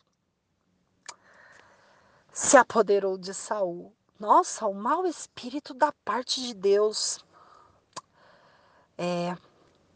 Porque quando a gente dá lugar ao, ao coração envenenado, Deus ele se retira. E aquilo que é ruim se apossa. Porque Deus ele não compactua, né? Ele não pode ficar no lugar onde a casa está suja. É preciso limpar a casa para ele poder assumir de volta o local dele. Mas Saul deixou o mau espírito se apoderar e da parte de Deus ele se retirou. Ele saiu. O mau espírito entra e profetizava no meio da casa. E Davi tangia a harpa com a sua mão, como de dia em dia.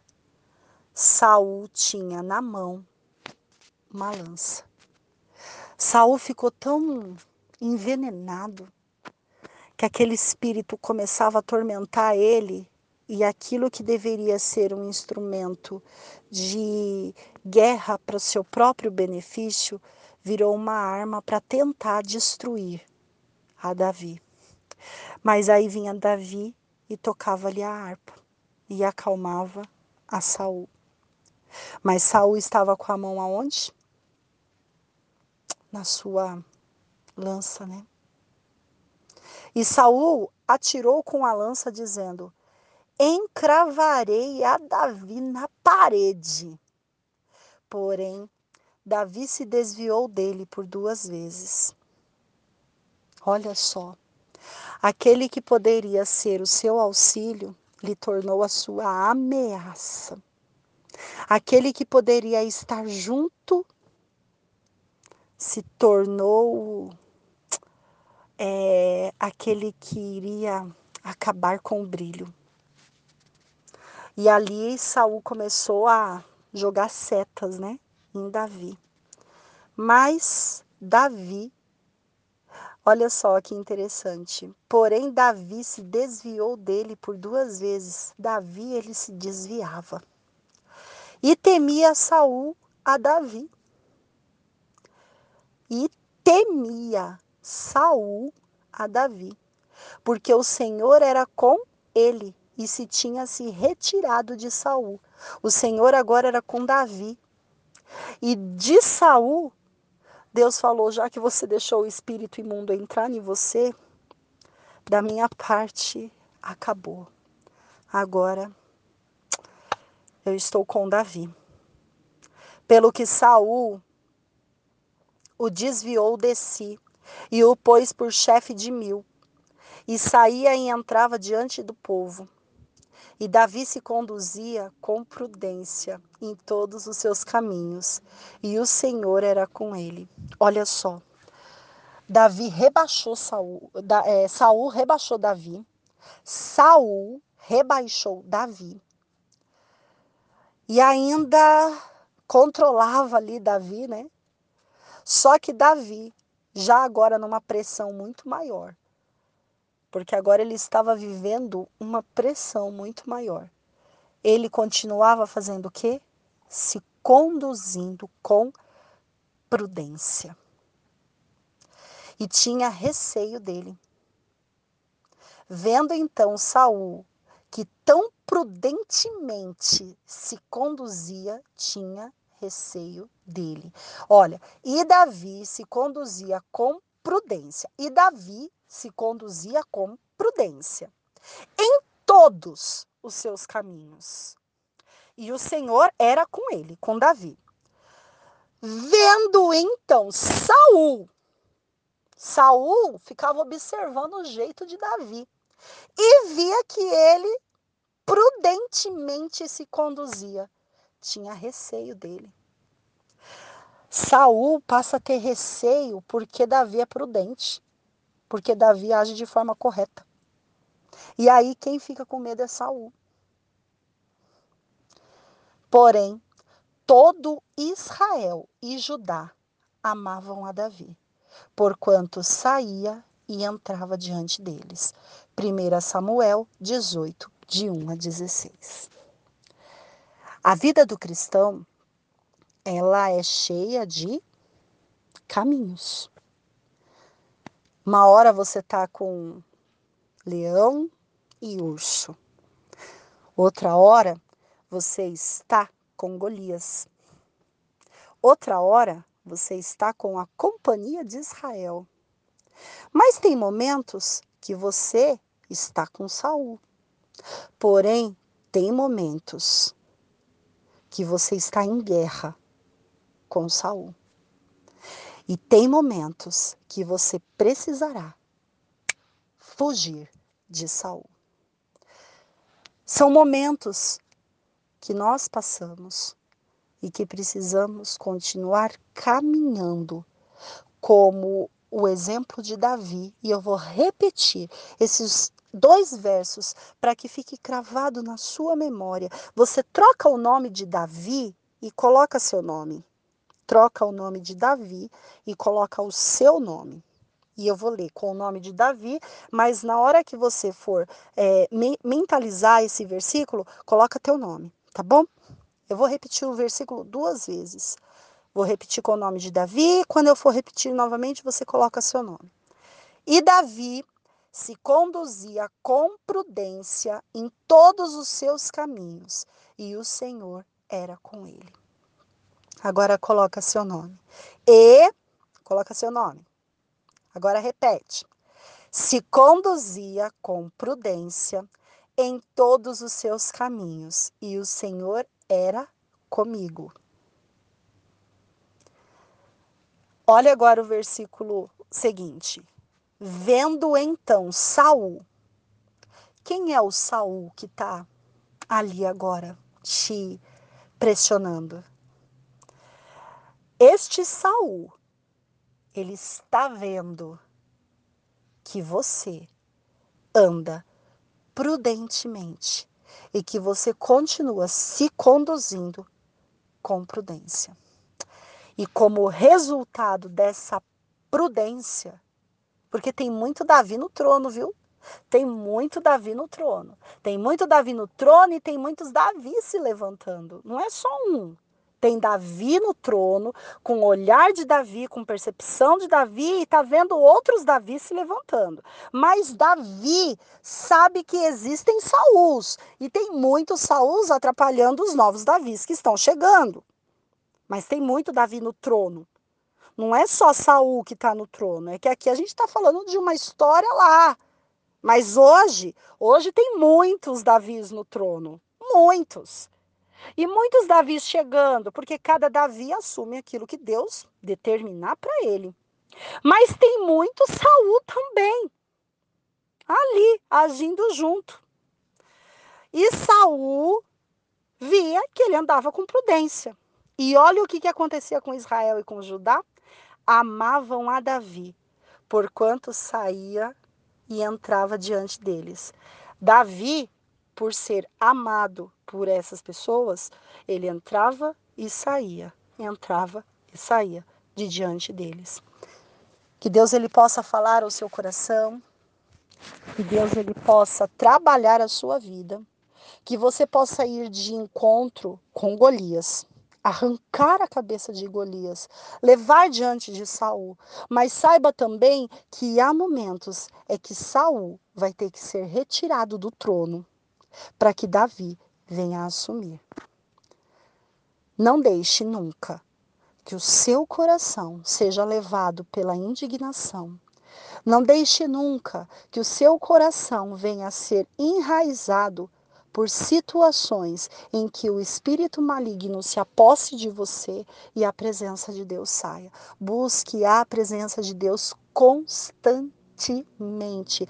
Traga a arca da aliança para sua vida em primeiro lugar. E aí sim você vai conseguir trazer a arca da aliança para todos os lugares que você for. Quando você tem a arca da aliança na tua vida, que é a presença de Jesus Cristo, que é a presença de Deus, que é o Espírito Santo atuante, você consegue andar com prudência. Amém? Estenda suas mãos, vamos orar. Senhor meu Deus, muito obrigada por esta palavra, que a tua presença continue com esta pessoa, que ela possa ser um Davi se levantando e se colocando à frente, à disposição para fazer tudo aquilo que o Senhor necessitar para a vida dela. Em nome de Jesus. Que o grande amor de Deus, o Pai, a graça do Senhor e Salvador Jesus Cristo, a comunhão e as doces consolações do Espírito Santo de Deus esteja com essa amada igreja, que é esta pessoa que está ouvindo, e com ela permaneça desde agora e para todo sempre, para a honra e glória do nosso Deus. Amém. Que Deus abençoe a sua vida. Você está no canal Minuto Saúde Total Nota 10. Acesse lá no Facebook e você vai ter algumas palavras, é, vídeos e situações diferentes para que você possa acompanhar, tá bom? Deus abençoe a sua vida, se cuida e que o amor de Deus venha ser coberto assim, olha, te aconchegando e te deixando ali, aquecido na presença de Deus. Amém? E traga a presença de Deus. Vou deixar esse louvor com você novamente. E que Deus ele possa te abençoar, tá bom?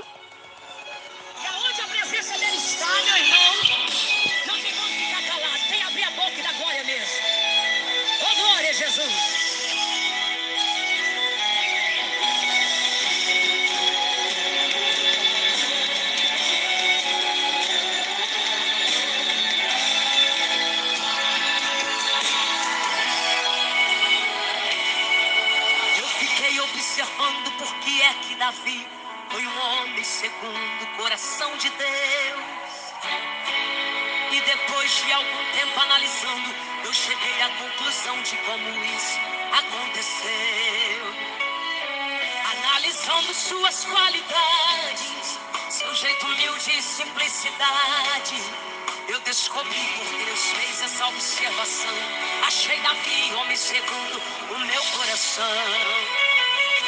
Eu não achei Davi comemorando se destacar entre os seus irmãos. Eu não achei Davi comemorando quando foi honrado, recebendo o chão.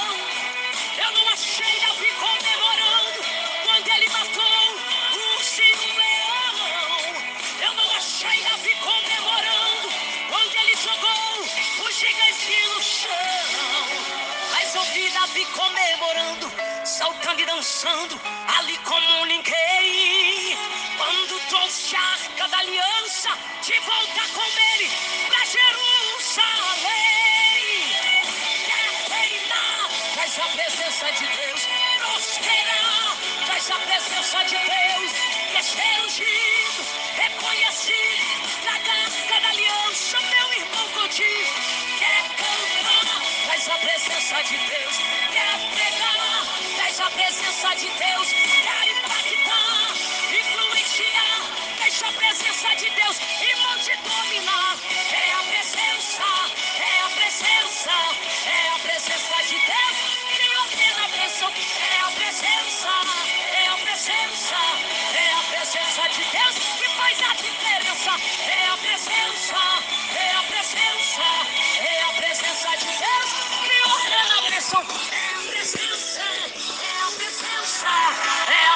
a presença de Deus que faz a diferença. Oh, Davi preferiu essa presença. Ele abriria mão de tudo para ter ela. Eu não achei Davi comemorando ao se destacar entre os seus irmãos. Eu não achei Davi comemorando quando foi honrado, recebendo som. Eu não achei Davi comemorando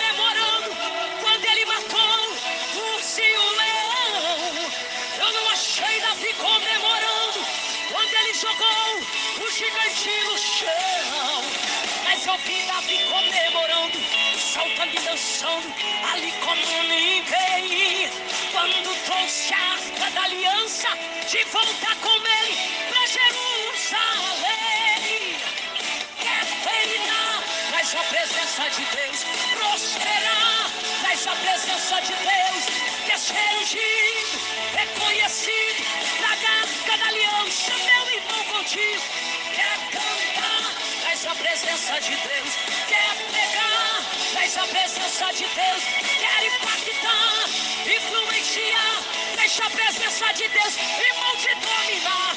É a presença, é a presença, é a presença de Deus que ordena a bênção. É a presença, é a presença, é a presença de Deus que faz a diferença. É a presença, é a presença, é a presença de Deus bênção. É a presença, é a presença, é a presença de Deus que faz a diferença. É a presença, é a presença, é a presença de Deus que ordena a bênção. É a presença, é a presença, é a presença de Deus que faz a diferença. É a presença de Deus, é a presença, a presença de Deus que faz a diferença. Oh, presença gloriosa, presença que Saul abriu mão, mas Davi não abriu. Quando percebeu que estava ficando sem ela, ele se desesperou e disse: Senhor, não, tire, não retire de mim o teu Espírito Santo e não me lances fora da tua presença.